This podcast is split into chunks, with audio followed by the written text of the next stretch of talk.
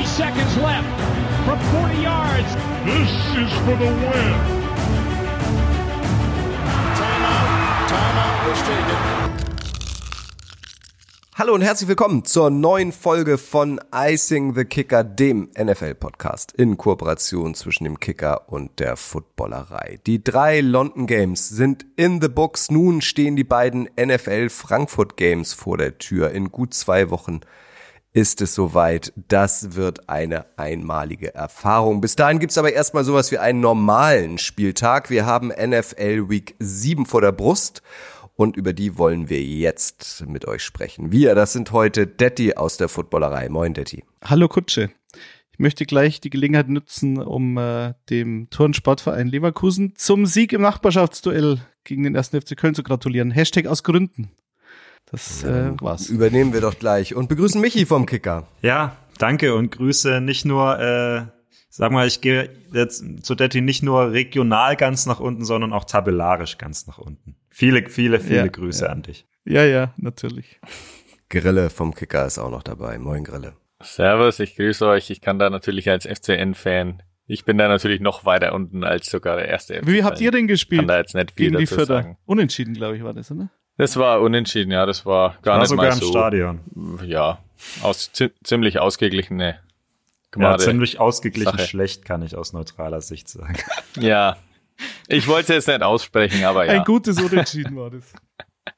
Das passt wunderbar zum heutigen kuriosen Tag. Heute ist nämlich äh, internationaler Gin Tonic Tag. Also Prost an dieser Stelle. Wer schlechte Fußballspiele guckt, kann auch außerhalb dieses Tages natürlich ein kleines Schlückchen nehmen. Bevor wir richtig einsteigen, möchte ich ähm, bei euch dreien ähm, oder möchte ich mit euch dreien, so um es besser, mein Nerdwissen teilen. Googeln, sage ich an dieser Stelle. Ich schaue euch ganz genau an, ist an dieser Stelle verboten. Passt auf. Das IOC hat ja jüngst bekannt gegeben, welche fünf Sportarten neu dazugekommen sind bei den Olympischen Spielen ab Los Angeles 2028, nämlich Baseball beziehungsweise Softball, Cricket, Flag Football, was uns natürlich besonders freut, Lacrosse und Squash.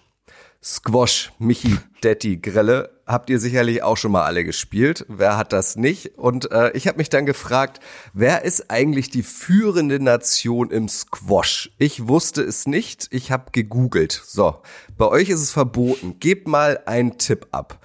Die Goldmedaille im Squash 2028, wohin wird die eurer Meinung nach gehen? Michi, hau mal raus. Welches ist das favorisierte Squashland? Ich hatte keine Ahnung. Vielleicht überrascht ihr mich und wisst das. Das ist, ist es was ganz Exotisches. Wie gesagt, ich habe gesehen, Squash wird olympisch und habe mich in dem Moment gefragt, aha, wer wird denn da die Goldmedaille gewinnen? Weil ich hatte keine Ahnung. Ich Und wär- ihr ich wär irgendwie auch keine. Hau mal irgendwas Ich hätte raus. Richtung Asien getippt, irgendwie Indien oder sowas vielleicht. Oder Grille? Japan. Ich sag irgendwie, ich sag Skandinavien irgendwas. Also, ich, keine Ahnung. Norwegen, sagen wir jetzt mal. Squash-Nation Norwegen. Wer kennt sie nicht, Detti? Ja, ich, ich habe keine Ahnung. Äh, ich sag die niederländischen Antillen, weil denen traue ich das zu.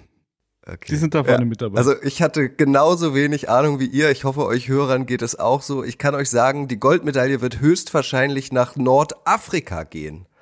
Die Ägypter sind die führende Nation im Squash. Ali Farag hat äh, die Weltmeistertitel, die letzten vier Weltmeistertitel alle geholt. Ja, das stimmt gar nicht. Die letzten drei in Folge und ähm, 2018, 19 auch. Also vier der letzten fünf Weltmeisterschaften hat Ali Farag aus Kairo in Ägypten gewonnen. Aber jetzt, dann, das heißt ja. Ja. dass er jetzt in seiner Prime ist und in fünf Jahren, das könnte ja fast schon zu spät für ihn sein. Da lastet auf jeden Fall viel Druck auf Ali Farah. Da, Ja. Davor hat aber auch ein Ägypter gewonnen. Also tatsächlich die Nordafrikaner sind in dieser Sportart. Ich fand es total überraschend. Ich dachte, ich hätte es auch nach Europa verortet. Ich dachte England oder so. Ja.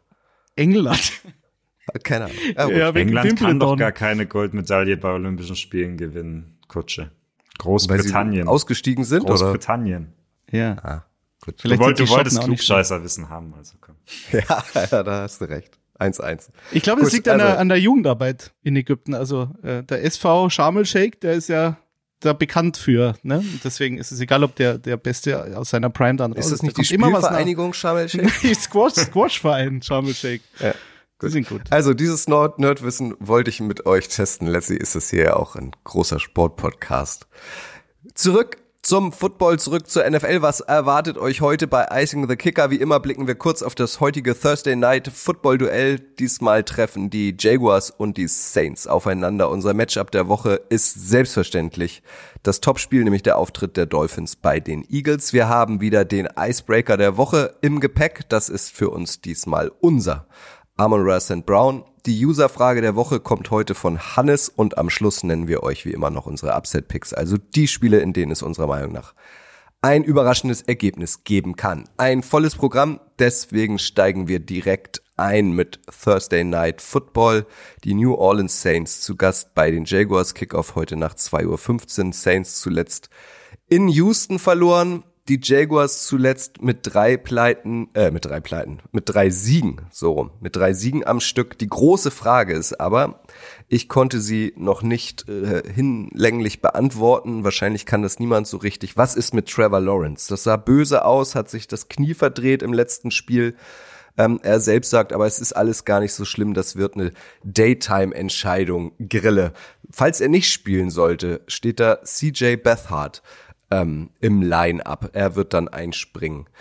Deswegen, Favoritenrolle jetzt zu definieren, ohne zu wissen, ob Trevor Lawrence spielen kann oder nicht, ist schwer, oder? Ist ziemlich schwer, vor allem wenn du weißt, dass die, also wenn die Saints irgendwas in den Ring werfen können aktuell, dann ist es ja eine gute Defense, die ziemlich wenig zulässt in Sachen Laufspiel und auch in Sachen Passspiel. Also da ist eigentlich auch egal, wenn er jetzt Lawrence spielen sollte, dann denke ich mal, werden die Jaguars am Ende ihn trotzdem ein bisschen schonen wollen und deswegen halt den ETN-Zug reiten wollen, was sowieso immer wichtig ist für die Jaguars. Wenn der läuft und rollt, dann öffnet sich auch das Passspiel, ob jetzt Lawrence oder Bethard. Also von dem her kommt es, glaube ich, wirklich auf das Matchup an, wie halt die Saints oder ob sie Travis Etienne stoppen können. Dann ist natürlich selbst mit einem fitten Lawrence dann irgendwie auch viel von den Jaguars weggenommen. Also ziemlich spannend so oder so, wer am Ende spielt, finde ich. Ja, also ich gehe jetzt mal schwer davon aus, dass Lawrence spielen wird. Ja. Diejenigen, die den Podcast morgen hören, also am Freitag oder am Samstag, die wissen es dann schon. Aber äh, wenn es jetzt eine schwere Knieverletzung wäre, dann glaube ich, wäre er schon auf der Injured Reserve gelandet. Jetzt hat er, glaube ich, zweimal äh, limitiert trainiert. Also ich gehe schwer davon aus, dass er spielt. Äh, ob er so mobil sein wird wie normalerweise, wobei das ja nicht sein, sein Brot, Brot und Butter ist ja nicht, dass Trevor Lawrence äh, in jedem Spiel 50 Rushing Yards hat. Also ich glaube, dass er spielt und dann ist halt die Frage, wie der Ansatz der Jaguars sein wird, weil ähm, ich sag mal, die Saints haben jetzt keine richtige Schwäche in der Defense. Was die Jaguars auszeichnet in der Offense ist halt, sie sind auf Platz 6, was die Time of Possession in der Offense äh, anbetrifft in der NFL.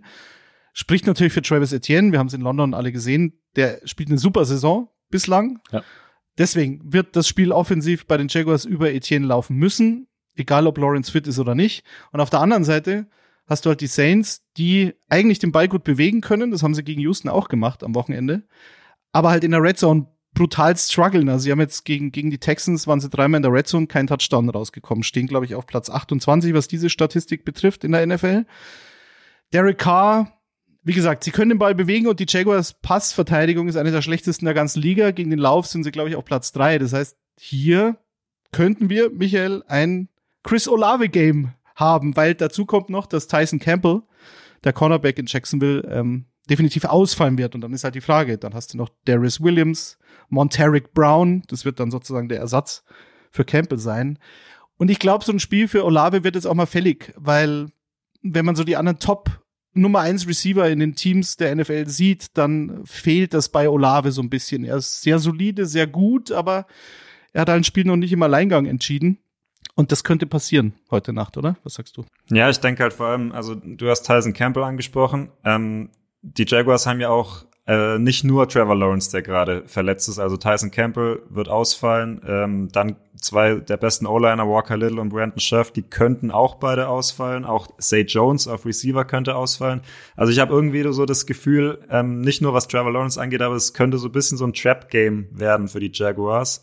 Also ich bin ja auch großer Fan von Dennis Allen, von dem Head Coach der Saints. Diese Defense, das ist für mich eine der besten in der NFL. Ähm, die haben auch die Patriots ja. zum Verzweifeln gebracht. Die haben schon ganz andere Teams zum Verzweifeln gebracht. Und wenn dann Trevor Lawrence kommt, der halt nicht bei 100 Prozent ist, dann wird es, glaube ich, relativ schwer für die Jaguars. Also ich gehe auch davon aus, dass er spielen wird, aber er wird, davon können wir ausgehen, nicht komplett bei 100 Prozent sein, äh, in seiner Mobilität eingeschränkt sein. Und ich glaube, dass die Saints Defense in dem Spiel sehr, sehr gut aussehen könnte. Und dann könnte es, glaube ich, auch so ein Low-Scoring-Game werden und das würde die Chancen dann für New Orleans auch erhöhen. Ich denke auch, dass Chris Olave noch einiges zeigen kann diese Saison und ich glaube generell, um da noch so einen kleinen Hottag rauszuhauen, ich halte die Saints auch für das stärkste Team in der NFC South. Na, schau an. Dann lasst uns doch mal dieses Spiel abschließen. Äh, wer wird gewinnen und warum sind es die Jaguars, Daddy? ich gehe auch mit den Saints, weil sie spielen zu Hause. Wie gesagt, die Defense hat keine großartigen Schwächen und warum Jacksonville eben dann doch so erfolgreich ist mit vier Siegen bis jetzt, liegt halt eben an dieser Time of Possession. Sie, sie kassieren sehr wenige Penalties. Das ist auch ein Riesenunterschied zu New Orleans. Wenn New Orleans ein bisschen disziplinierter spielt, zu Hause mit diesen Verletzungen bei den Jaguars äh, und sich sozusagen nicht selbst ins Knie schießt, eben mit dieser schwachen Red Zone Offense, dann glaube ich, sind die Jaguars nicht unbedingt Favorit generell und ähm, ja, der Heimvorteil in New Orleans im Dome sollte man nicht unterschätzen. Deswegen sage ich Grille, bitte, bitte, bitte, bitte, bitte.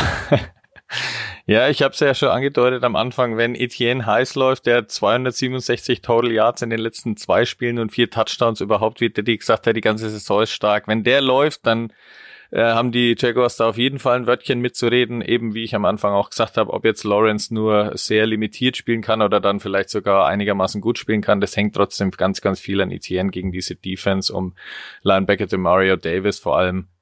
Ja, also deswegen ich sehe es ziemlich ausgeglichen. Am Ende sind es die zwei Faktoren, Etienne vorne oder Derek Carr mit der Saints Offense, dass die da mal in der Red Zone ihre Touchdowns hinkriegen. Da machen sie viel zu wenig. Ich finde es ziemlich ausgeglichen und deswegen auch sehr spannend. Ja, ich mach's kurz. Gut. Ich gehe mit den Saints. Ähm, wie ich es gerade schon angesprochen habe. Ich glaube, für die Jaguars kommt dieses Thursday Night Game ein bisschen zu früh in dieser Woche mit den vielen Verletzungen. Vielleicht gibt es ja auch einen Unentschieden. Wäre auch Wieso mal wieder nicht? Zeit. Egal, wir machen weiter mit unserer nächsten Kategorie. Das Matchup der Woche. Und das kann in dieser Woche logischerweise nur eines sein, nämlich der Auftritt der Überschall Dolphins bei den Philadelphia Eagles Sunday Night Football Besseres Spiel kann es ja fast gar nicht geben. Kickoff ist für uns in der Nacht von Sonntag auf Montag um 2.20 Uhr. Die Eagles überraschend mit der ersten Saisonpleite am vergangenen Wochenende, ausgerechnet auch noch gegen die New York Jets. Der allererste Sieg in der Geschichte der New York Jets gegen die Eagles, auch unfassbar eigentlich. Die Dolphins verzücken mit Spektakel, mit äh, Quarterback Tour, mit Receiver Tyreek Hill, mit Running Back Raheem Mostert. Alle führen die NFL statistisch an. Auf der anderen Seite gehört die Philadelphia Eagles Defense aber zu einer der besten der Liga und die Philly Fans werden ihr Team mit Sicherheit sehr emotional und lautstark von den Tribünen anfeuern. Das wird ein heißes Game, Daddy, oder? Ja, ich glaube, es also mehr Spitzenspiel geht nicht. So kann man es, glaube ich, zusammenfassen. Und für beide, für beide wird es insofern wichtig, weil zum einen die Dolphins zwar jetzt eine super Saison spielen, eine sensationelle Offense haben, also historisch gut. Äh, ich habe irgendwo gelesen, sie sind jetzt nach äh, sechs Spielen, äh, im Schnitt hat diese Offense knapp über 37 Punkte pro Spiel. Ähm, ja. Das ist der fünfthöchste Wert seit dem Jahr 2000 äh, ich glaube, auf Platz 1 steht Denver, damals Peyton Manning 2013, dann die Greatest Show on Turf, die Rams um die Jahrtausendwende, die Saints 2009, die Patriots 2007, also diese Rand, dieses Randy Moss Jahr müsste das gewesen sein und dann eben schon die Miami Dolphins. Denver hatte übrigens 44,1 Punkte in dem Jahr. Das war das Jahr, wo sie dann den Super Bowl gegen, gegen die Legion of Boom verloren haben. Also historisch gut, aber äh, die Dolphins haben eben halt noch nicht gegen einen Contender gewonnen wenn man so will. Also ich glaube, der stärkste Gegner waren tatsächlich die LA Chargers in Woche 1. Dann haben sie die Patriots geschlagen, die Broncos, die Giants und die Panthers. So, also das wird Zeit zu sagen, okay, wir sind tatsächlich ein Super Bowl Contender, wenn sie so ein Spiel auswärts in Philly gewinnen. So, in diesem Environment, unangenehm, weiß jeder. Und auf der anderen Seite für Philly, da sagt jeder, na ja, so ein bisschen sch ähm, langsam, schwer in die Saison gestartet, aber gut, eigentlich keine Hiccups gehabt. Und dann verlierst du gegen die New York Jets und Zach Wilson. Auch da ist die Frage, können wir zurückschlagen? Und zwar auch gegen einen Gegner, der ähm, zumindest offensiv uns momentan vermutlich überlegen ist. Was sagst du, Grille? Was sind für dich so die wichtigen Matchups in dem Spiel? Also das aller, allerwichtigste Matchup, weil man kann es sagen, die Eagles Defense ist äh, gegen den Rush sehr stark, lässt nur 65 Yards da pro Spiel im Schnitt zu. Also das ist ziemlich gut. Auf der anderen Seite ist halt einfach die Passverteidigung deutlich schwächer. Dann sind noch hier die Cornerbacks Avante Maddox und Darius Lay aktuell angeschlagen, verletzt, können vielleicht gar nicht spielen. Also da sind sie jetzt schon auf nur Platz 20 in der Liga. Das ist natürlich für so ein Super Bowl Team, also die da ganz weit gehen wollen, wie die Eagles schon recht schwacher Wert. Und dagegen kommen halt jetzt natürlich, du hast ja schon angesprochen, hier die, der Passangriff der Dolphins über Tyreek Hill, Jalen Waddle und so und diese unfassbar explosive Offense. Also ich finde, das ist so der größte, der größte Schlüssel, den die Eagles irgendwie, ja, das müssen die Eagles irgendwie angehen und verhindern und irgendwie früh stoppen. Tyreek Hill vielleicht gleich am Anfang irgendwie ein wenig stellen, dass er seine Route nicht so laufen kann. Keine ja. Ahnung, wie, wie man das dann angeht, ja. Das ist eben das brutal Schwierige ja. in diesem Spiel. Das weiß man ja, aber irgendwas mu muss man sich da irgendwie überlegen, an, an anderen Ansatzwellen, als es vielleicht die anderen Teams bislang gemacht haben. Also, weil ansonsten, also wenn die Eagles, ja, Secondary da irgendwie ansatzweise nur sowas zulässt, dann sehe ich halt schwer, wie die Offense, die du ja auch schon angesprochen hast, da dann mitgehen kann, weil da sind die Eagles halt so vom Gefühl ja wirklich so, dass Jalen Hurts hat ja auch schon sieben Interceptions, also da ist er mit das Schwächste in der ganzen Liga, also auch sieben hat Mac Jones, um das mal schnell reinzuwerfen und der Schwächste in der Kategorie ist Jimmy Garoppolo. Also da passieren auch so viele Fehler und da ist auf der anderen Seite eben die ultimativ krasse Pass Passangriffsmaschinerie da der Dolphins. Also das ist schon, ja, ziemlich mächtig. Ja, wenn du gerade die, die zwei Quarterback und sogar Mac Jones an, ansprichst, dann müssen wir jetzt natürlich noch über die äh, Storyline dieses Spiels sprechen, nämlich über die zwei Quarterbacks, denn da gibt's ja eine Vorgeschichte. Die haben zusammen im College gespielt in Alabama.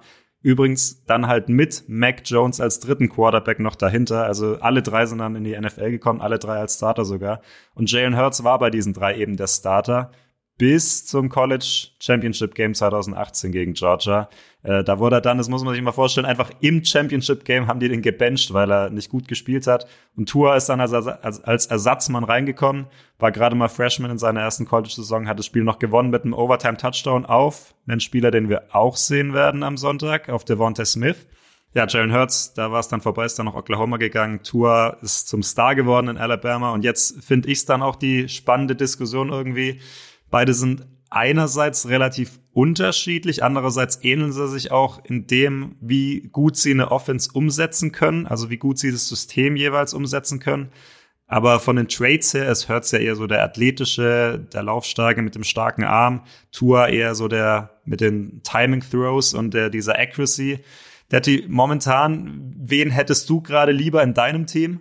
Uh, äh, ja, ja, also bei, bei, bei Tour hätte ich halt immer Angst, dass er einmal auf den Kopf fällt. Deswegen hm. ich, würde ich Herz nehmen. Bislang sieht's ja gut Bislang aus. Bislang sieht's gut aus. Kategorie. Ja, ich habe gestern, ich war gestern im Kino und äh, mit einem äh, Freund, der auch in meiner Fantasy, einer meiner Fantasy-Ligen spielt und der hat gesagt, ja, er hat sich dann Tour geschnappt und dachte schon, oh je, ich habe zu lange gewartet. Aber bis jetzt sieht's gut aus. Äh, kurz noch zu der Historie der beiden Franchises. Also du hast es ja schon angesprochen. Sie haben Tour Hertz, diese Parallele, die wurden beide 2020 gedraftet. Also hier diese, ne, also der als Franchise Quarterback gedraftet. Beide haben 2021 einen Top 10 Pick im Draft ausgegeben. Die Dolphins für Jalen Waddle, die Eagles für Devonta Smith. Beide haben einen fetten Trade gemacht für einen Nummer 1 mhm. Receiver mhm. ein Jahr später. Die Dolphins für Tyreek Hill, die Eagles für AJ Brown. Das ist ja auch das nächste beide, Matchup, ne? Die zwei vielleicht genau. besten Receiver-Duos der Liga. Genau, ja. genau. Und ja. jetzt stehen sie beide an der Spitze der NFL. Also beide Quarterbacks, auch bei Jalen Hurts manchmal keine Sorgen. Die, die Jet Secondary ist sogar so tief, dass sie äh, stark ist und, und dich zu Turnovern zwingen kann, selbst wenn die beiden besten Cornerbacks ausfallen. So war es ja letzte Woche mit, mit äh, Reed und Sauce Gardner. Aber auch weil der Pass Rush der Jets natürlich so stark und so tief ist. Also das würde ich noch so als ein Outlier sehen bei Jalen Hurts, diese drei Picks, die natürlich dann zu dieser Interception-Statistik äh, beitragen in einem Spiel. Aber was für mich entscheidend in diesem Spiel, in diesem Spitzenduell sein wird, ist, kann die O-Line der Dolphins äh, Tour Zeit geben. Und wenn sie Tour Zeit gibt, dann sind äh, Tyreek Hill und Jalen Waddle nicht zu verteidigen. Vor allem nicht äh, von der Eagles Secondary, bei denen, wie es Grille schon gesagt hat, Darius Slay noch fraglich ist, ähm, noch ein paar andere ausgefallen sind, die auch, glaube ich, in der Secondary nicht so tief sind, wie sie es sein müssten, um Super Bowl Contender wieder zu sein. Aber wenn die D-Line der Eagles mit Harson Reddick, Brandon Graham, Derek Barnett, Fletcher Cox, Jordan Davis, alle First Rounder gewesen, plus Jalen Carter, der ist aber fraglich, aber auch ein First Rounder und Josh Sweat, der ist kein First Rounder, aber ein guter Spieler. Wenn diese D-Line die Miami O-Line dominieren kann, da fällt ja Taron Armstead aus. Kendall Lamb ist der Left Tackle in Miami momentan. Äh, Liam Eichenberg, das ist auch so ein spezieller Freund der Dolphins-Fans, wird wahrscheinlich wieder Center spielen, weil Connor Williams angeschlagen ist und vermutlich noch ausfallen wird. Und dann wird's dann wird's brenzlig und dann kann es, glaube ich, Miami passieren, dass es ihnen so geht wie im Spiel gegen Buffalo und da sind sie halt auch physisch dominiert worden von einer sehr guten Defense und das ist für mich so ein Punkt, da lehne ich mich gerade hin. Also ich, da, in diese Richtung tendiere ich, dass ich glaube, dass die D-Line der Eagles zu stark sein wird für die O-Line der, der Dolphins. Das ist natürlich ein gutes Argument. Wenn das, wenn die durchkommen, dann ist das natürlich ein großer, großer Faktor. Und dann ist halt das Dolphins-Spiel dann vielleicht wirklich, was ich angedeutet habe, dann auf einmal limitiert. Wenn du dann schnell zur Tour durchkommst, dann gibt's vielleicht nicht so diesen großen Plan B, Plan C, den halt Mike McDaniel in der Saison bislang auch nicht oft auspacken musste, weil halt einfach dieser Plan A so unfassbar stark funktioniert immer.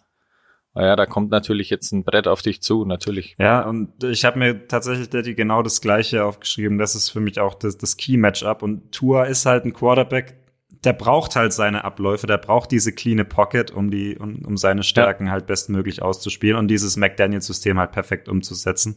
Und ähm, er wird keine cleane Pocket kriegen. Ich glaube, da können wir uns drauf einstellen, weil diese dieser Pass Rush der Eagles, der ist zu stark, das ist eine absolute Instanz. Und dann bin ich halt darauf gespannt, wie er das meistert, ob er auch mal, er ist jetzt noch nicht viel gescrambled diese Saison, vielleicht auch eben mit seiner äh, Concussion, mit seinem Concussion-Hintergrund. Ähm, ich bin richtig gespannt, wie sich Tua schlägt. Andererseits muss man sagen, wenn er jetzt in diesem Primetime-Game auch wieder glänzen kann, dann ist er auch für mich der Favorit auf den MVP-Titel bis jetzt, weil jetzt, natürlich hat er bis jetzt sehr viele schwache Gegner gehabt, er hat aber wirklich auch stark gespielt. Und jetzt kommt halt der richtig große Test. Klar, Buffalo war auch schon schwierig, da hat er dann auch seine Probleme gehabt. Aber diese Eagles Defense und dann auch noch so ein Primetime-Game, jetzt wo auch viele Augen auf die Dolphins gerichtet sind, ich glaube, das ist so ein bisschen so ein, ja, so ein, so ein Spiel, wo Tour auch wirklich seine Legacy bisschen prägen kann in dieser Saison. Nochmal was anderes zu diesem Spiel. Vor, ich glaube, zwei Tagen äh, haben die Eagles verkündet, dass sie Julio Jones, Julio, Julio, Julio Jones verpflichtet haben. Ähm, was soll das? ich habe wieder Fantasy in der Dynasty League die natürlich, ne, also da ist, da ist wirklich Rudis Resterampe bei den Free Agents. Also da wundert es einen nicht, dass dann Julio Jones, da wird sogar Budget äh, vom, vom Waiver Budget wird, wird sogar ein äh, nicht unerheblicher Teil ausgegeben für einen Spieler wie Julio Jones. Aber was soll das ja? Ich habe keine Ahnung. Also weiß ich nicht. Das ist Julio Jones ist nicht so langsam, wie er dargestellt wird. Es gab ja auch einen schönen Tweet, ähm, wie er so als, äh, als Opa dann hinter einer O-Line hinterher rennt äh, auf Twitter. Aber gut, so schlecht ist er nicht, aber gut ist er, glaube ich, auch nicht mehr, beziehungsweise ein Gamechanger ist er nicht mehr. Wir haben es letztes Jahr gesehen in Tampa, da hat er ja den ersten Touchdown beim München-Spiel gemacht. Also ja. für so ein paar Gadget-Highlight-Plays ist er vielleicht nicht schlecht und für die Tiefe im Receiver-Core auch okay. Aber solange die beiden Großen fit sind ähm, und Braxton Barrios, das ist, ähm, der wird vor ihm sein äh, im, im, in der Hierarchie. Also ja. Der aber ja bei den Dolphins spielt. Richtig. Hast du vollkommen recht.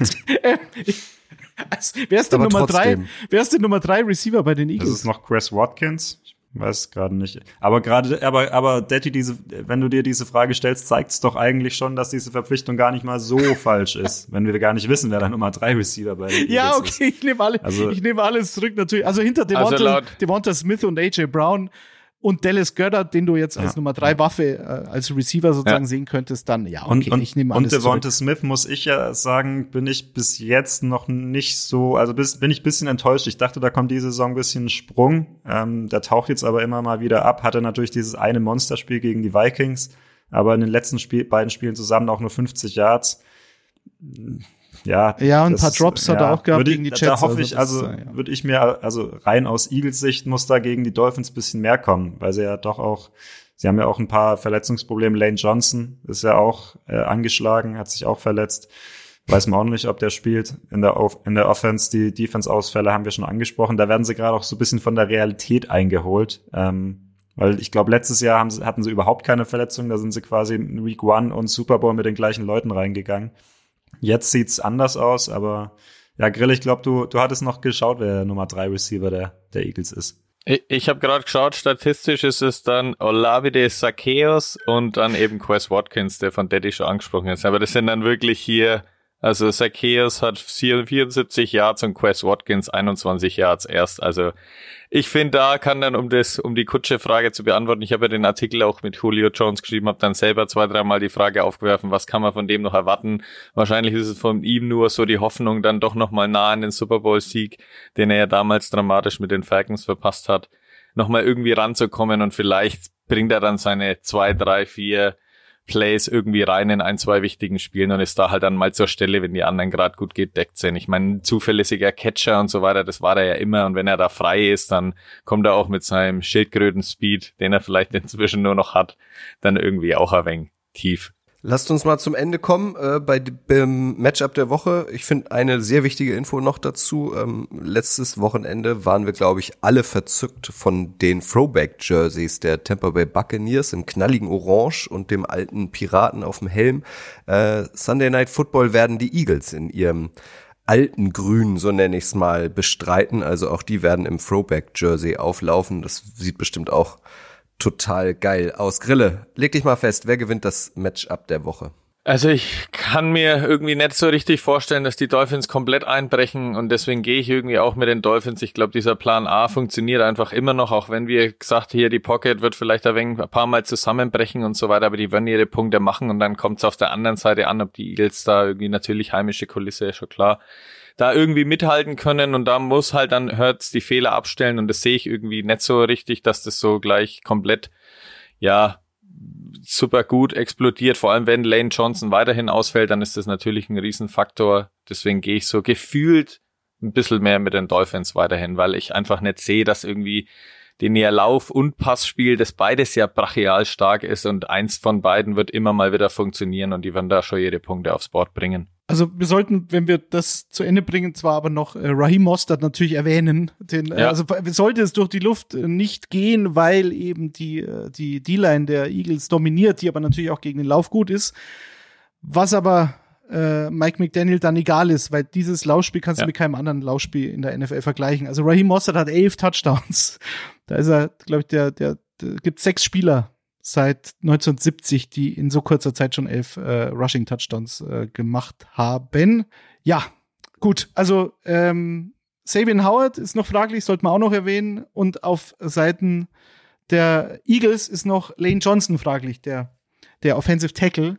Und sein Backup Jack Driscoll hatte letzte Woche gegen die Jets acht Pressures erlaubt. Das gab's zum letzten Mal in Philadelphia 2020, dass in einem Spiel von einem einzelnen O-Liner so viele Pressures zugelassen worden sind.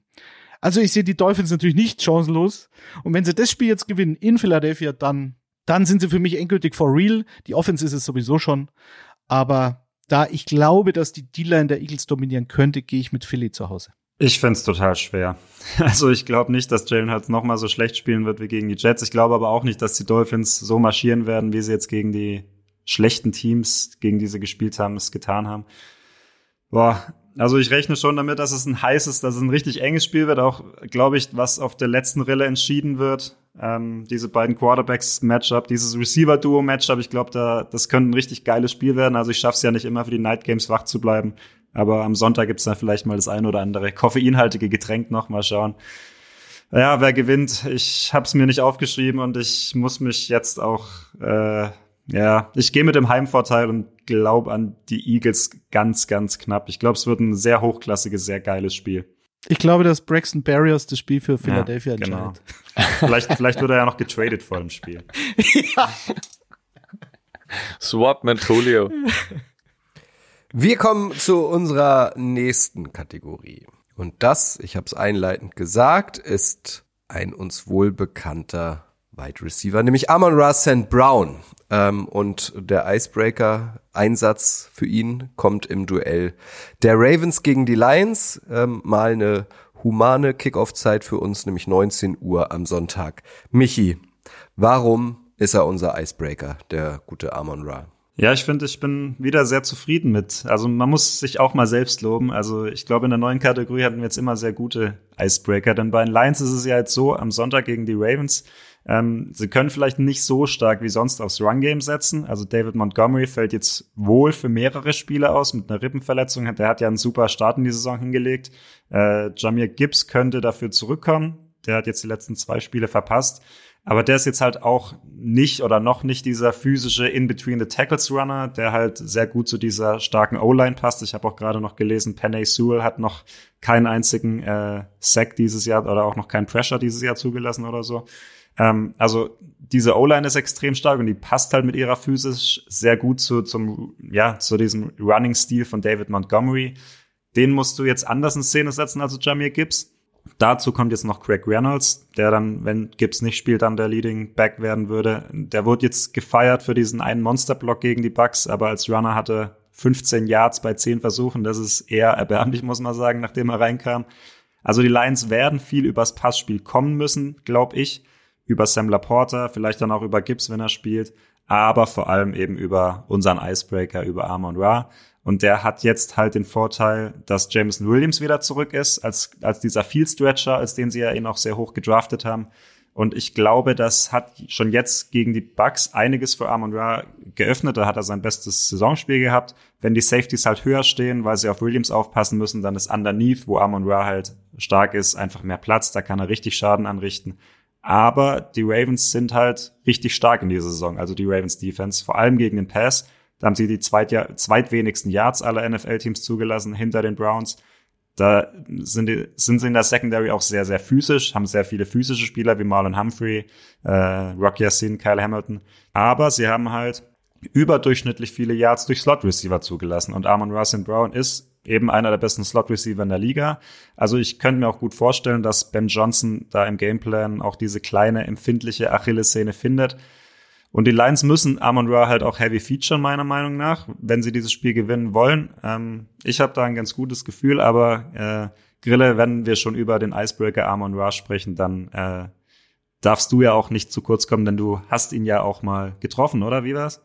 Ich habe äh, seinen Bruder getroffen, ja. also EQ damals, mit dem habe ich mich einige Male unterhalten und dann mich auch mal indirekt ausgetauscht. Das war damals via Mail mit Amon Ra ja, äh, einfach irgendwie immer so diese, also diese ganze Familie damals, wie ich sie kennengelernt habe und so, war ja dann schon so, ja, alle immer so, ich, ich gehe ab und ich mache hier so, keine Ahnung, die Super Bowl Monster-Karriere, also so Sprüche durften da immer nicht fehlen.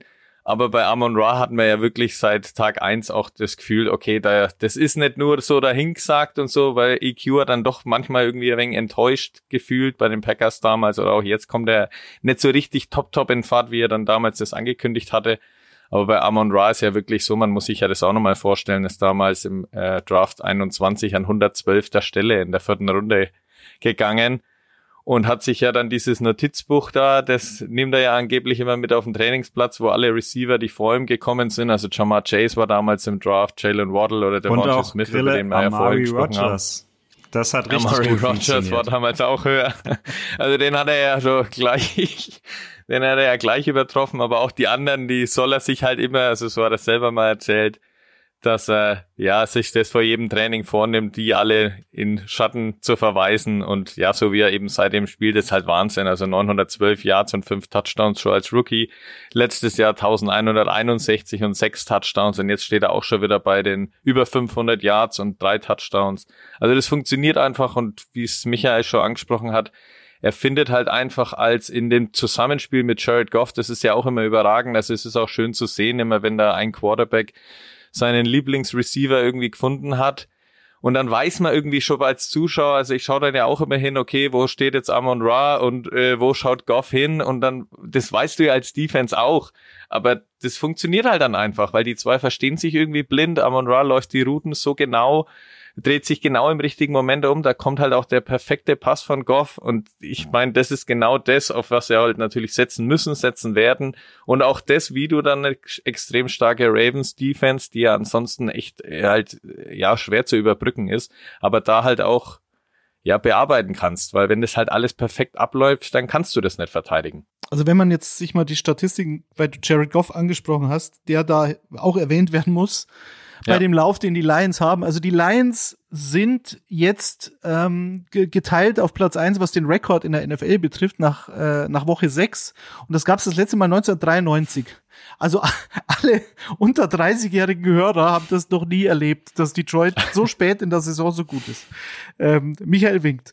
Und Jared Goff in den letzten 17 Spielen, also sprich über eine komplette NFL-Saison hochgerechnet, äh, hat er 4000, fast 4500 Passing Yards, 29 Passing Touchdowns und nur vier Interceptions.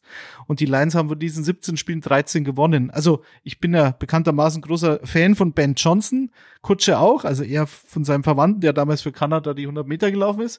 Aber Ben Johnson und Jared Goff, das passt einfach wie Topf auf äh, Deckel auf Topf und und, und Jared Goff und Amon Ra die haben auch, glaube ich, so eine, so eine Verbindung mittlerweile, dass du gerade als Defense und auch wenn du weißt, wo der Ball hingeht, das ist ja das gleiche Argument genau. bei, bei Travis Kelsey. Da fragt sich auch immer jeder, wieso ist er immer frei? Wieso geht es eigentlich? Wieso fängt er ja. immer zehn Bälle für 100 Yards als alter Tight End und bei Amon Ra, der nochmal deutlich spritziger ist und sich halt auf einem Bierdeckel ausspielen kann, der setzt sich in die Zone rein, du kannst ihn maximal doppeln, aber mit wem doppelst du ihn?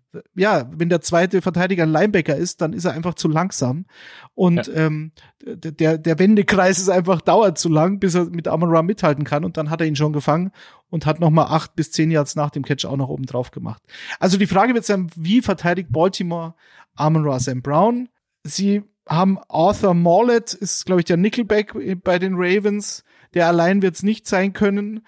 Du könntest Kyle Hamilton, da ist ja Michael großer Freund. Ich glaube, damals, letztes Jahr hattest du ihn ja als, als quasi spannendsten Rookie ist aber, glaube ich, letzte Woche ejected worden. Ne? ja, richtig, aber macht ja nichts. Er wird ja wieder spielen ja, ja. können. Ähm, aber wahrscheinlich wird Marcus Williams ausfallen, also auf Safety. Dadurch muss vermutlich Kyle Hamilton Strong Safety spielen. Also was machst du dann? Stellst du dann Marlon Humphrey, den eigentlich vermutlich besten Cornerback der Ravens, der zwar von George Pickens vor ein paar Wochen schwer geschlagen wurde bei einem langen Ball, aber ansonsten glaube ich jetzt auch wieder so richtig bei 100 Prozent sein wird.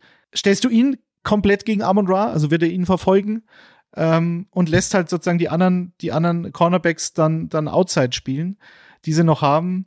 Ähm, da haben sie aber, also Brandon Stevens, Ronald Darby, Rocky Yassin schon angesprochen. Das könnte vermutlich der beste Ansatz sein, aber das ist, ist halt wie immer Schach. Wir wissen's.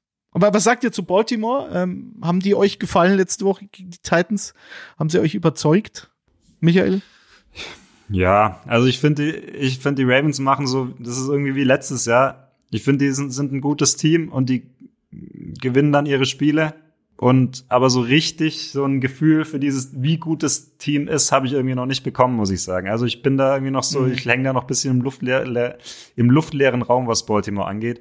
Muss aber auch gestehen, ich war letztes Wochenende in Bratislava, übrigens sehr schöne Stadt, und war äh, gerade ja. am Sonntagnachmittag, als das äh, Spiel lief, in einem deutschen ICE und wir wissen, äh, das WLAN im deutschen ICE hat mir nur, also ich habe dann mal so eine Two-Point-Conversion der Ravens habe ich dann gesehen und dann war es wieder zehn Minuten schwarz, das Bild. Ähm, deswegen kann ich äh, zu dem Auftritt gegen die Titans gar nicht so viel sagen, leider. Äh, Grille, in Bratislava ich spielt ja ein guter Film. Hostel, ne? Ja. Haben wir alle gesehen. Hervorragend. Macht Den Urlaub wir gesehen, ja. Nein, da gehe ich, da kann ich leider nie mehr hin. also was, was mich noch, was mich noch gewundert hat letzte Woche ein bisschen, die Ravens haben den Ball super bewegt bis zur Red Zone und in der Red Zone fangen sie dann an zu laufen und dann äh, läuft halt Gus Edwards dreimal in die Mauer rein und dann wird's halt doch nur ein Field Goal. Äh, und dann haben sie halt, glaube ich, im, im Endeffekt sechs Field Goals gemacht. Das ja, kann man schon so machen, ich, aber ja. die haben halt Tennessee wieder ins Spiel kommen lassen, völlig unnötig. Und Todd Monken macht's gut. Ich finde, die Offense passt auch gut zu Lamar, also dieser, dieser extreme Übergang ähm, im Vergleich äh, zu, zu dem, was sie vorher gespielt haben. Jetzt zu, zu einer eher passlastigeren Offense ist gut, aber nicht in der Red Zone. Und äh, da haben sie Ja, sich vor auch wieder das andere ist ja- so ein bisschen. Ich finde, das andere ist ja, ich finde, das andere ist ja noch da. Also man sieht ja immer das alte Ravens-Spiel schon manchmal durchblitzen, aber Ja. eben durch Monken ist halt echt irgendwie so, sie sind deutlich variabler geworden, aber mir fehlt, wie bei mich, wie Michael angesprochen hat, noch so diese, keine Ahnung, wenn man halt jetzt über die Dolphins oder auch über die Lions spricht, dann weiß man halt so ganz genau, was man davon erwarten kann. Und diese Identität, finde ich, sehe ich bei den Ravens im Gegensatz zur Ravens Defense zum Beispiel, wo man ja immer weiß, was man da erwarten kann und das ja einfach äh, total die, ja, total, ja, stark einfach immer über die Jahre ist. Das ist halt jetzt gerade noch vielleicht ein wenig in der Findungsphase, was sich dann eben vor allem in der Red Zone zeigt. Da hast du natürlich dann mit Justin Tucker auch jemanden, auf den man sich immer verlassen kann und dann machst man halt mal, dann sagt man halt, ja gut, dann gewinnen wir halt mit sechs Field Goals von dem. Weil es mir gerade auffällt, Grille, nach der letzten Folge gab es ja auch bei X ähm, eine Nachricht. Erklär doch nochmal bitte für alle, was Aveng ist. Aveng. ja, Aveng ist halt hier natürlich im geliebten Frankenland und durch meine Großeltern natürlich mir eingetrichtert. Halt, deswegen kommt's bei mir auch Aveng immer vor. Aveng Arch. Aveng ist halt einfach ein wenig so ein bisschen, so einfach so eine kleine Dosis von, ja, ja, da kann noch ein wenig mehr kommen. So ein bisschen mehr erwartet man sich halt dann manchmal noch, wie, von der Ravens Offense gerade in dem Das ist Fall. aber, das ist aber tatsächlich auch das Einzige, seit ich jetzt äh, nach Nürnberg, was ja gar nicht so weit weg von meiner Heimat ist, gezogen bin, was ich auch schon übernommen habe, muss ich sagen. So, ein bisschen ist jetzt, was früher ein bisschen war, ist jetzt ein wenig. Also das, muss ich sagen, Ja. ist das einzige Mittelfränkische, was ich hier schon angenommen habe, wo ich mich assimiliert habe. Gut, dann haben wir das auch klargestellt. Das nächste, was wir klarstellen werden, ist folgende Kategorie.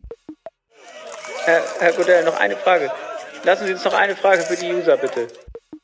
Da haben wir eine sehr schöne Frage bekommen von Hannes-W0301 über Instagram. Immer am Anfang jeder Woche sammeln wir eure Fragen auf Instagram ein, entweder auf dem Kicker-Kanal oder auf dem Footballerei-Kanal. Also wenn ihr eine spezielle Frage habt, eine Meinung, eine Diskussionsanregung, was auch immer, seid ihr herzlich eingeladen, Teil dieses Podcasts zu sein. Hannes hat es, wie gesagt, gemacht und er fragt Detti, wer ist aktuell die größte positive Coaching-Überraschung? Also, das war für mich eigentlich relativ klar. Das muss, und auch wenn man, man ganz allgemein, Leute, die über Football sprechen, immer so ein bisschen ungern über die Browns reden, weil wir kennen die Vorgeschichte und keiner will es mehr hören. Und ich habe immer gesagt, ja, äh, okay, ein Spieler macht für mich keine Franchise aus. Vielleicht das Front Office, das sich dafür entscheidet, einen unfassbaren Vertrag einem Spieler zu geben mit sehr vielen moralischen Fragezeichen, um es mal so zu formulieren. Aber Jim Schwartz in Cleveland als Defensive Coordinator einzustellen, das ist absoluter Jackpot. Und äh, ich weiß nicht, wie es ausgeht. Äh, euch geht Jim, Jim Schwartz ist halt, da habe ich immer im Kopf äh, Head Coach der Detroit Lions. Da gab es doch mit mit John, nee Jim Harbaugh, als der damals Head Coach der 49ers war, doch dieses sensationelle, diesen sensationellen Handshake nach einem Spiel der 49ers in Detroit, als sie sich fast geprügelt haben die zwei. Und er war jetzt nicht unerfolgreich in Detroit, war glaube ich vier Jahre dort. Davor schon Defensive Coordinator bei den Titans gewesen, Anfang der 2000er. Dann war er ein Jahr bei den Bills. 2014, dann gab es einen Wechsel des Head Coaches. Er hat eigentlich eine super Arbeit gemacht. Die Defense der Bills und die Bills waren damals nicht gut. Ne? Also das ist vor zehn Jahren gewesen. Waren, glaube ich, in den Top 5 in den meisten Kategorien. Neuer Head Coach, neuer Defensive Coordinator und dann war er bei den Eagles als Defensive Coordinator und hat dort Super Bowl 52 gewonnen. Dann ist er aus gesundheitlichen Gründen ähm, zurückgetreten und war ein bisschen weg, ich glaube irgendwo als äh, als als ähm, Berater tätig in der NFL bei irgendeinem Team. Dann übernimmt er die Browns und was sagen wir über die Browns seit Jahren? Die Defense hat so viel Talent, die müsste eigentlich Top 3 sein oder zumindest Top 5 und jetzt sind sie es halt. Diese Browns Defense hat in fünf Spielen knapp über 1000 Yards zugelassen, insgesamt. Das ist das wenigste doch, also nach fünf Spielen zu, zum Start der Saison seit 1971. Also da könnt ihr hier mit der Bears, mit, mit der Bears Defense und Steelers Defense und Legion of Boom und was auch immer. Das ist alles Pipifax. Also die Browns Defense sind so unfassbar gut bis jetzt. Oder die, die, diese Defense performt dermaßen über, dass es, finde ich, viel zu wenig äh, Erwähnung findet ähm, bis jetzt. Und alles, was alle Matriken, die man so hat, 23 Prozent der Third Downs werden konvertiert gegen diese Defense. Ähm, Das ist zehn Prozentpunkte besser als, als ähm, die zweitbeste Defense gegen Third Downs. Atlanta übrigens. Ähm, bei knapp 60 Prozent der offensiven Possessions forciert die Browns Defense ein Three and Out. Das ist, das ist einfach unfassbar gut. Und in fünf Spielen gab es fünf Drives der gegnerischen Offense, die in der eigenen Hälfte begonnen haben und bis in die Red Zone der Browns gekommen sind. Krass. fünf Spiele, fünf Drives. So. Also für mich Jim Schwartz, Assistant Coach of the Year, wenn das einigermaßen so weitergeht.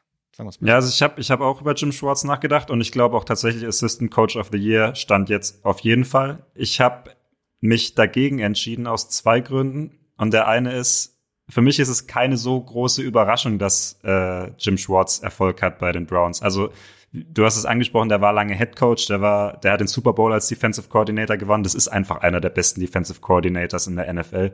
Und dann hast du noch so eine Top Defense mit Top Spielern, mit Miles Garrett vielleicht sogar den besten Edge Rusher der ganzen NFL, den talentiertesten auf jeden Fall meiner Meinung nach.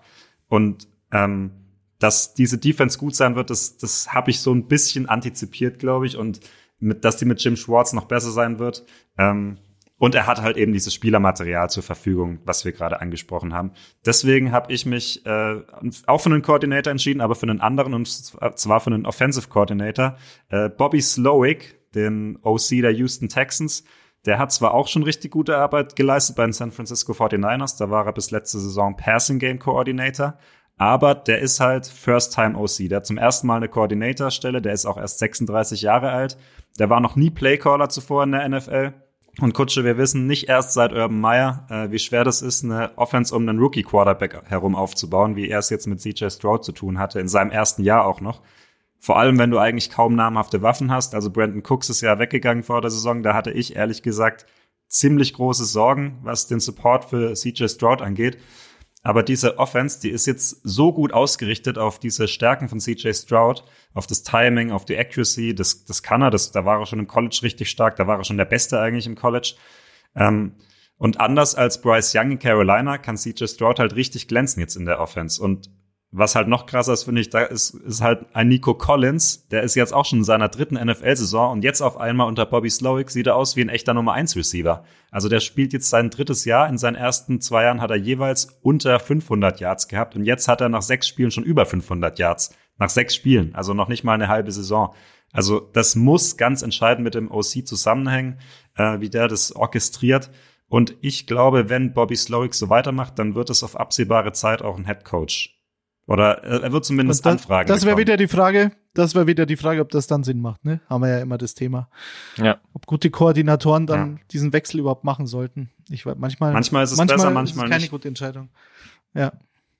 Grille, wen hast du? Ich wollte noch ganz kurz zu den Houston äh, Texans sagen, dass sie, äh, naja, gefühlt so, die waren mir in den letzten Jahren ja immer so, ja Gott, jetzt kommt hier wieder ein Spiel mit den Texans, habe ich nicht so gern angeschaut.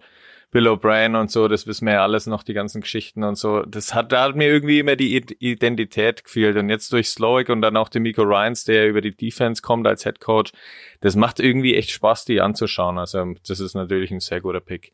Ich dagegen habe mich natürlich für ja was Offensichtliches entschieden, aber einfach auch, weil also mir kann keiner erzählen, dass man das so zu erwarten hatte und bei mir waren man hat letztes Jahr bei den Dolphins gesehen, dass mit Mike McDaniel so ja, also da, dass es sich in die richtige Richtung hin entwickelt. Aber ich habe vorhin ja schon beim äh, Topspiel gegen die Eagles, äh, wo wir ja schon viel drüber gesprochen haben, aber einfach, was die da für einen Plan A haben und wie der durchfunktioniert und was die für Yards abreißen und so weiter, das ist für mich halt einfach hier jetzt ganz klar Head Coach of the Year. Da kannst du natürlich Kyle Shanahan auch mit reinwerfen. Äh, das war aber irgendwie ja zu erwarten, dass es bei dem so läuft und ähm, bei Mike McDaniel einfach, also was die da abreißen, ist unglaublich. Ich habe da noch ein paar nette Statistiken. Also, dass sie genau, genau 15 Touchdowns über den Pass und über den Lauf bislang aufgestellt. Das hat es das letzte Mal zu dem frühen Zeitpunkt in der Saison 1958 von den Colts gegeben. Die haben danach auch die alte NFL gewonnen. Und dann führen sie ja auch die NFL in Sachen Rushing Yards und Receiving Yards an. Das hat es zuletzt zu dem frühen Zeitpunkt 1941 gegeben. Das waren damals die Bears, die dann auch gewonnen haben. Also man sieht diese explosionsartige Offense in beiden Bereichen ist einfach so unfassbar stark und es fängt dann halt einfach mit Mike McDaniel zusammen und vielleicht auch noch ein ganz kleines Stück mit dem äh, Offensive Coordinator Frank Smith, der kommt von den Rams, der da das Run Game orchestriert. Also das funktioniert eben auch so gut. Vielleicht hat er da auch seinen Anteil mit dran. Ich finde einfach, das, ja, dass mir das einfach so unfassbar viel Spaß macht, das anzuschauen, dass das so diese moderne NFL, wie man es angeht. Und dann muss man halt natürlich, wenn man die Geschichte sieht, er kommt natürlich aus diesem Kyle Shanahan-Strang, ist aber erst 40 Jahre alt, Mike, Mike McDaniel, ist seit aber seit 2005 in der NFL, war früher Balljunge, die Geschichte kennen wir ja noch bei den Denver Broncos und dann ja, schenkt da Sean Payton dann 70 zu 20 ein. Also der kommt hier irgendwie auch, ja, wenn man sich diese ganze Geschichte anschaut, da kann man echt viel drüber schreiben oder viel drüber erzählen. Das ist einfach dann mit seinen lässigen Schuhen und so weiter. Also ich, man kann sich den Typ einfach gern anhören, anschauen, das Spiel sich anschauen, sich überlegen, wie er sich das wieder ausgedacht hat und so weiter, wie das alles stark funktioniert. Für mich macht das einfach so unfassbar viel Spaß und deswegen ist das für mich ein klarer Pick, ein offensichtlicher Pick, aber den wollte ich hier einfach mal reinwerfen.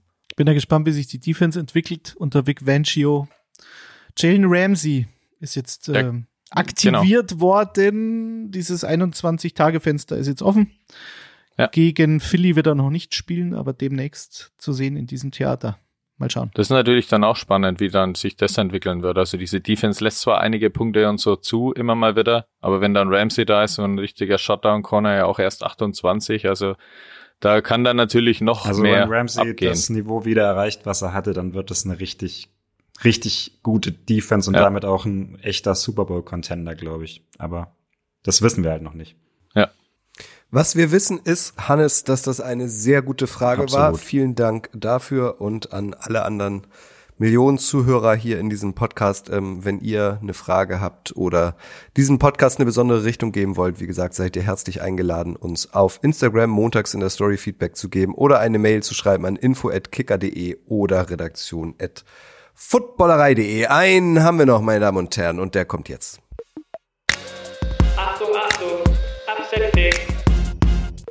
Gehört zu diesem Podcast genauso wie schlechte Wortwitze. Upset Picks der Woche. Also die Ergebnisse in NFL Week 7, in denen es oder die Spiele, in denen es überraschende Ergebnisse geben könnte. So rum macht es viel mehr Sinn. Michi, hau mal raus. Ja, als ich das letzte Mal hier war, wurde ich dann so ein bisschen dafür kritisiert, dass mein Pick nicht upset genug war. Deswegen habe ich jetzt mal hart, hart gegengesteuert und äh, gehe mal auf eine richtige Überraschung. Äh, und zwar, ich gehe mit den Arizona Cardinals gegen die Seattle Seahawks. Sorry, Daddy. Ähm, ich finde halt, die Cardinals, die ja. sehen vor allem offensiv deutlich besser aus, als ich es gedacht hätte. Auch die hatte ich so ein bisschen überlegt mit Jonathan Gann als Coaching-Überraschung, aber sie stehen halt trotzdem, äh, sie haben trotzdem nur ein Spiel gewonnen halt bis jetzt.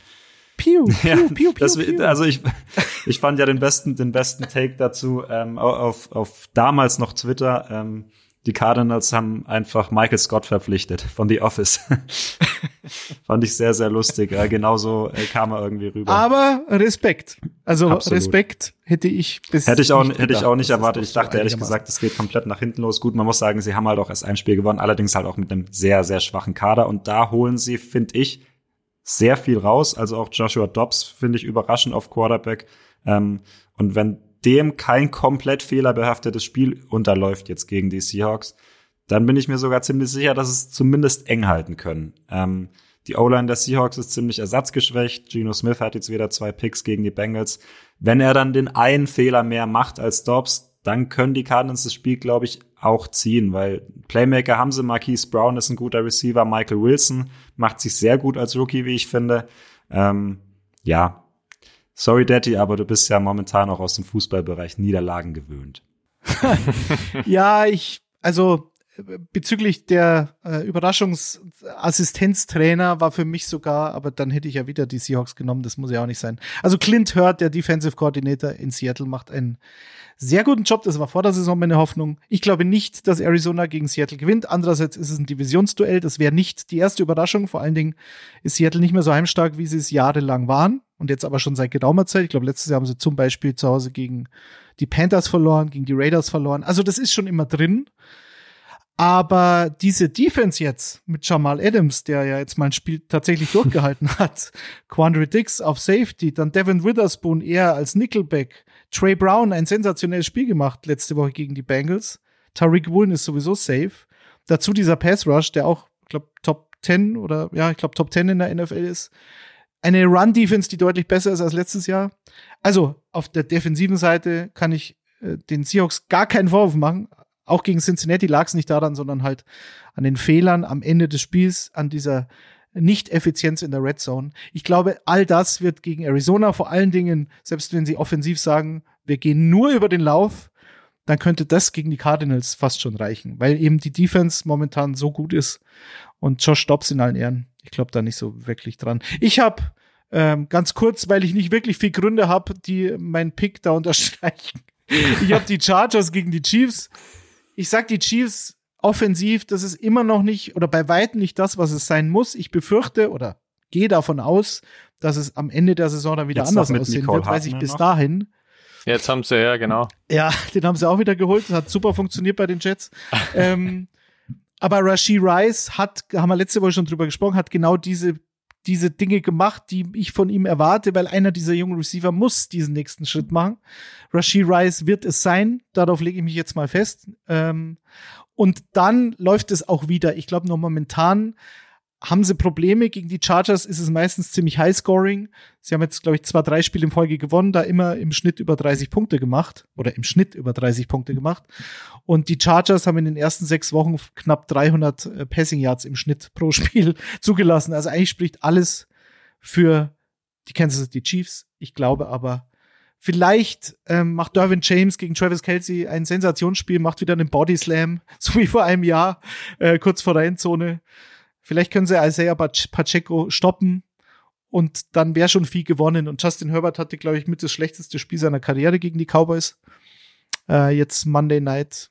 Sehr, sehr gute Defense natürlich, aber ja, äh, die große Frage in dem Spiel ist für mich, was ist mit Quentin Johnston, dem First Round Rookie Receiver der Chargers? Wenn die das Spiel gewinnen wollen, dann muss von dem irgendwas kommen. Ähm, und es war das, was man befürchtet hat. Es war der einzige Receiver im Draft, der, sag ich mal so, die, die, die Physis eines Ex-Receivers hat, aber im College gar kein klassischer Ex-Receiver war. Der hat sehr viel von Yards after Catch gelebt, hatte viele Probleme mit Drops. Also er war für mich sowieso schon ein großes Fragezeichen. Und wenn du jetzt bedenkst, ich habe da, um das noch abzuschließen, eine schöne, einen schönen Tweet gesehen. Quentin Johnston ist Jalen Rieger, Fragezeichen.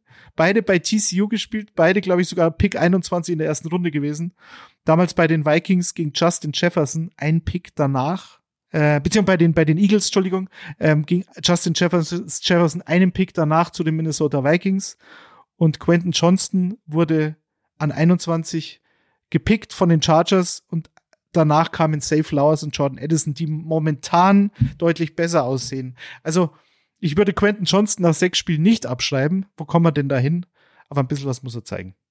Vielleicht ja, Josh Palmer ist wahrscheinlich gerade sogar eher der Ex-Receiver bei den Chargers. Ja, ja, ja, die, die haben sogar irgendeinen aus dem Practice Squad auf, auf dem Feld gehabt und, und er stand an der Sideline ähm, im, im vierten Viertel. Also, das ist, sieht alles noch nicht so gut aus. Grille. Ich habe mich auch für ein Divisionsduell entschieden und zwar in der NFC East. Die Giants gewinnen bei mir gegen die Washington Commanders. Ist natürlich jetzt, wenn man sich das ganz nüchtern anschaut, die Commanders haben jetzt drei der letzten vier Spiele verloren, machen aber trotzdem dabei relativ viele Punkte offensiv, haben es dann einfach in der Defense oft ja nicht geschafft. Oder haben wir ja auch gegen die Eagles gespielt und das ganz knapp verloren. Auf der anderen Seite aber, ich meine, Giants bin ich eh schon immer großer Kritiker und habe mir das in der Saison auch nicht gern angeschaut, aber letzte Woche echt viel von dem Spiel gegen die Bills gesehen und da schon ziemlich beeindruckt gewesen, dass sie halt, ja, die ersten drei Viertel die Buffalo Bills einfach mal bei null Punkten gehalten haben. Und das ist schon eine beachtliche Leistung.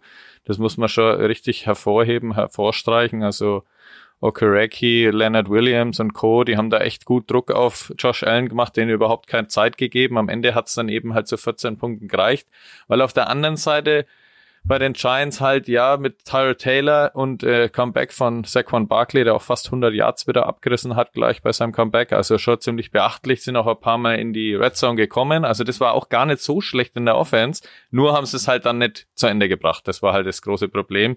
Und dann sind sie halt im vierten Quarter dann von den Bills, dann haben sie, sie noch 14 Punkte eingeschenkt bekommen und haben dann eben 9 zu 14 verloren.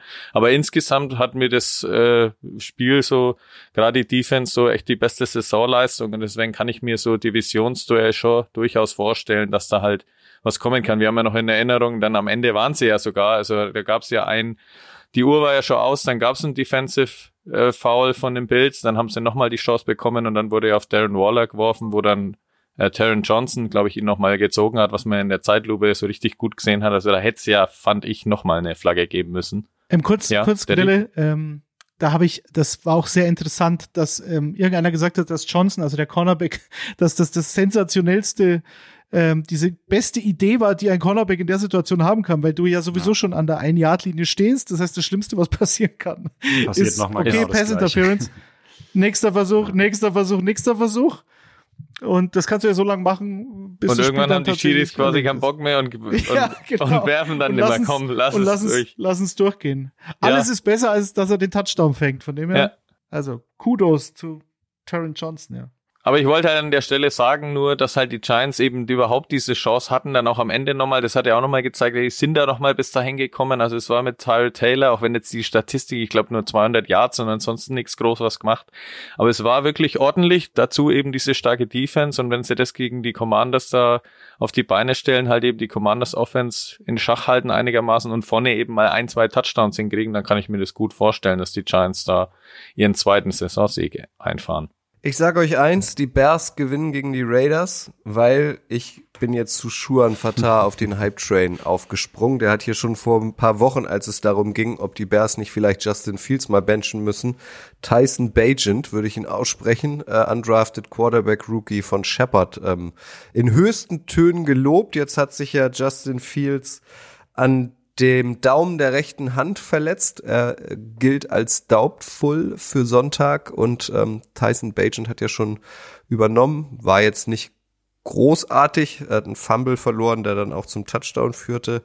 Aber wenn Shuan Fatah, unser Bundestrainer, in dem Jungen was sieht, ähm, dann glaube ich ihm das einfach. Deswegen glaube ich, das wird eine neue Cinderella-Story. Tyson Bagent wird auf Sicht der neue Franchise-Quarterback der Chicago Bears. Das ist ein Upset-Pick, oder? Das ist ein Bold-Pick auf jeden Fall. Krass. Ich habe ihn mir in zwei Fantasy-Ligen geholt. Schuan, enttäusch mich hab, nicht. Du hast gesagt, ich er kann was. nur diese Woche in beiden Ligen auf die Bank gesetzt, weil ich nicht dran glaube. okay. Ja, das ist doch spannend. Mal sehen. Sehr gut. Dann haben wir es. Ich gehe jetzt gleich eine Runde squashen. Was macht ihr? Ja, ich bin eher immer Team Badminton gewesen, aber vielleicht probiere ich ja mal Squash gegen den Ägypter aus. Hast keine Chance. ich fand Squash immer besonders. Ja, aber ich mag ich mag's tatsächlich auch, sehr gern. Also ich finde es auch total anstrengend, aber es macht Furchtbar. richtig Bock. Wenn du nicht gerade gegen einen Ägypter spielst. Ich war immer Team, Team Federball. Ich bin da voll bei Grille. Also Squash ist fürchterlich, der schlimmste Sport, den ich mir naja, vorstellen kann. Naja, das ist doch gerade Fußball als Fan des ersten FC Köln. Wir treffen uns dann halt in der Halle, Nein, Daddy, zum. Badminton. Ja, natürlich. Hat Leverkusen auch eine Squash-Abteilung? Ja, wahrscheinlich auch Tabellenführer. Das traue ich euch zu. Ja, natürlich. Oh. In der Niederrhein-Liga sind bestimmt Erster mit Abstand. Wir treffen uns hier auf jeden Fall wieder am 26. Oktober. Das ist nächste Woche Donnerstag. Da gibt's die neue Folge von Icing the Kicker. Und dann sind es nur noch zehn Tage bis zum ersten NFL Frankfurt Game. Chiefs gegen die Dolphins. Das wird auch großartig. Danke euch drei. Danke dir, Kutsche. Dankeschön. Tschüss. Ciao.